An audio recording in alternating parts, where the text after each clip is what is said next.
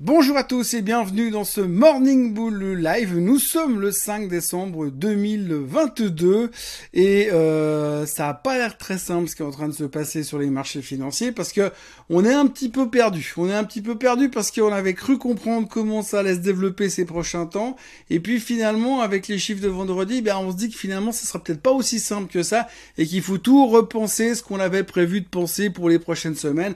On avait le secret espoir de passer une semaine plutôt tranquille en attendant euh, le meeting de la fête du 13 et 14 décembre la semaine prochaine. Mais finalement, on va devoir se replonger dans la macro, euh, dans la géopolitique, se poser les mêmes questions et encore et encore et je suis pas sûr que ça va être super intéressant et super motivant parce que entre vous et moi, je crois que tout le monde en a ras-le-bol de ces thématiques d'inflation, de récession, de hausse des taux, de savoir si on est de viche ou on est au quiche.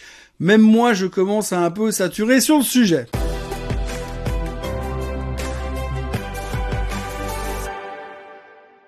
Donc oui, euh, vendredi dernier, nous avons eu les chiffres de l'emploi. On attendait 200 000 créations d'emplois et c'est sorti à 263 000. C'est la septième fois que l'on est en dessous de la réalité. C'est la septième fois de suite que les analystes anticipent des moins bons chiffres que la réalité. Et c'est la septième fois qu'on se rend compte que finalement, eh bien, la hausse des taux, ça fait pas grand chose à l'économie. Alors, visiblement, le fait de monter les taux est censé ralentir l'inflation. C'est une bonne chose, d'accord. Mais il semblerait globalement que l'économie elle-même n'a pas reçu complètement le mémo. Hein.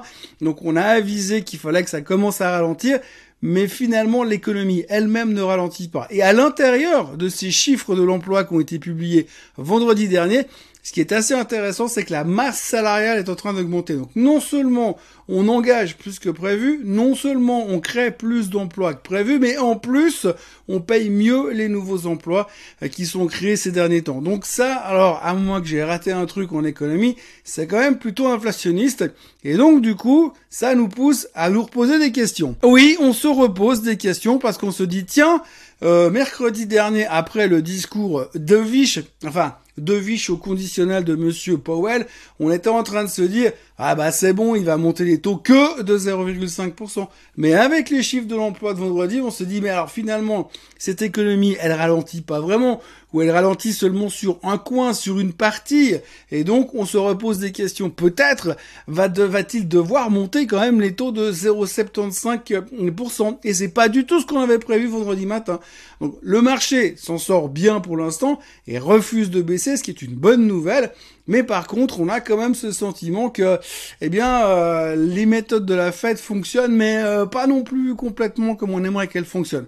Alors c'est bien, hein, je veux dire, l'emploi, on continue à créer de l'emploi, on se bat contre l'inflation, les taux montent, il y a quand même du positif dans tout ça, parce que ça veut dire que l'économie est vraiment très forte, donc c'est rassurant pour l'emploi, c'est rassurant sur le fait qu'on va pas en récession, mais en même temps, on a quand même l'impression que ça veut aussi dire qu'on va sur une hausse des taux continue et durable, et c'est pas vraiment le message qu'on aurait voulu avoir pour fêter le début de ce mois de décembre. Donc aujourd'hui, nous en sommes, euh, nous sommes en pleine interrogation. Comment doit-on prendre ces chiffres? Alors moi, j'avais un peu l'impression que si ça, va, ça devenait vraiment très faible, on aurait pu commencer à avoir peur de la récession.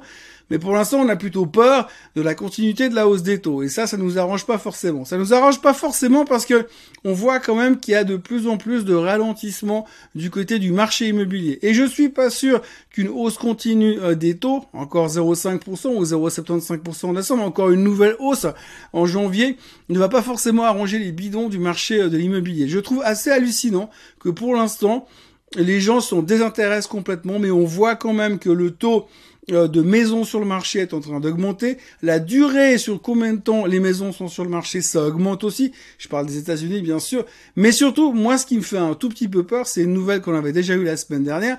C'est un des fonds de BlackRock qui a décidé que dorénavant, pour retirer euh, les assets que vous auriez éventuellement investis avec eux, eh bien, ce sera un petit peu plus compliqué. Il y aura des restrictions, vous ne pourrez pas faire ce que vous voulez. Et si votre argent est parqué aujourd'hui dans un fonds immobilier, eh bien, euh, il faut commencer à vous poser des questions parce qu'aux États-Unis, ils sont en train de monter de plus en plus des restrictions de retrait il y a un autre fonds qui s'appelle Starwood euh, qui a annoncé euh, justement ce week-end comme quoi dorénavant ceux qui voudront retirer leurs fonds ne feront pas ce qu'ils veulent. Euh, il y aura des restrictions et ce sera pas aussi simple qu'avant. Et ça, franchement, je suis quand même vachement surpris qu'aujourd'hui le marché n'en fasse à peine cas. Mais on est quand même en train de nous dire qu'on nous a fait investir dans des fonds d'investissement et qu'à un moment donné, on pourrait vous dire, ah non, non, mais c'est votre argent, mais vous comprenez, vous pouvez pas vraiment le retirer tout de suite. Alors vous me direz, c'est pas encore la fin du monde, mais ce genre de situation, ça veut pas non plus dire que ça va super bien. Et je suis persuadé que si on avait aujourd'hui un énorme fonds euh, d'investissement américain ou européen qui disait ah aujourd'hui écoutez on a un fonds en action mais là on veut on peut pas vous laisser retirer l'argent parce que vous comprenez le marché il a trop trop baissé ça nous arrange pas beaucoup et je suis pas certain que ça passerait super bien. Et pour l'instant la pilule du côté des fonds immobiliers semble passer relativement bien et je suis assez euh, bluffé parce que de mon souvenir et de mon expérience, en général, ce genre de choses n'est pas forcément une bonne nouvelle. Bref, en tous les cas, on peut se poser des questions et on va devoir se poser des questions euh, tout le reste de la semaine en attendant d'en savoir un peu plus. Vendredi, en fin de semaine, on aura le PPI. En début de semaine prochaine, eh bien, vous le savez, CPI euh, et la Fed. Maintenant, ce qui est assez intéressant, c'est de voir après ces chiffres de vendredi, il y a quand même beaucoup de gens qui sont venus euh, intervenir dans les médias américains, dans les médias financiers durant le week-end. Il a pas mal de banques d'affaires qui sont extrêmement négatifs sur la suite des événements. On va poser la chose différemment. Si vous pensez que 2022 a été l'année pourrie, eh bien en 2023, ça sera pire. 2023, ça sera pire parce que euh, les euh, experts, donc ça va de Bank of America, en passant par Morgan Stanley, en passant par euh, Goldman Sachs. Alors, cherchez pas plus loin, ils ont tous des avis négatifs quelque part à l'intérieur de la boîte. Forcément, quand vous avez 30 000 employés, il y a forcément un stratège qui est pas d'accord avec un autre. Mais enfin, pour l'instant, on a sorti tous les stratèges négatifs et ils sont tous en train de nous prédire quand même quelque chose qui se rapproche on va pas dire de la fin du monde, mais qui se rapproche d'une bonne période pour un type comme Nouriel Roubini. Nouriel Roubini, d'ailleurs, qui a écrit un article encore un ce week-end qui est proche de l'ambiance de fin du monde. Hein. Je veux dire, il nous prédit une explosion du problème du crédit aux États-Unis, une destruction d'une certaine frange de la consommation. Enfin bref, c'est assez sympa. Ça ressemble un tout petit peu à un épisode de Walking Dead, mais euh, pas plus que ça. À côté de ça, eh bien, on a quand même donc beaucoup d'analyses qui sont très négatifs et très prudents pour l'année prochaine. Alors, on nous prédit euh, qu'on pense qu'il faut vendre aller au niveau où on est aujourd'hui. C'est vrai que quand on regarde le graphique du S&P 500, on est juste en dessous de cette tendance baissière, donc euh, ce serait peut-être la bonne occasion de vendre. En vendant, on pense qu'on va aller rechercher les plus bas, puis casser les plus bas. On parle de target allant de 3500 à 3000 sur le S&P 500 pour l'année prochaine. Bref, il faut pas être dedans parce qu'en début d'année, ça sera très très compliqué. Donc c'est un peu la tendance du moment après les chiffres de l'autre jour.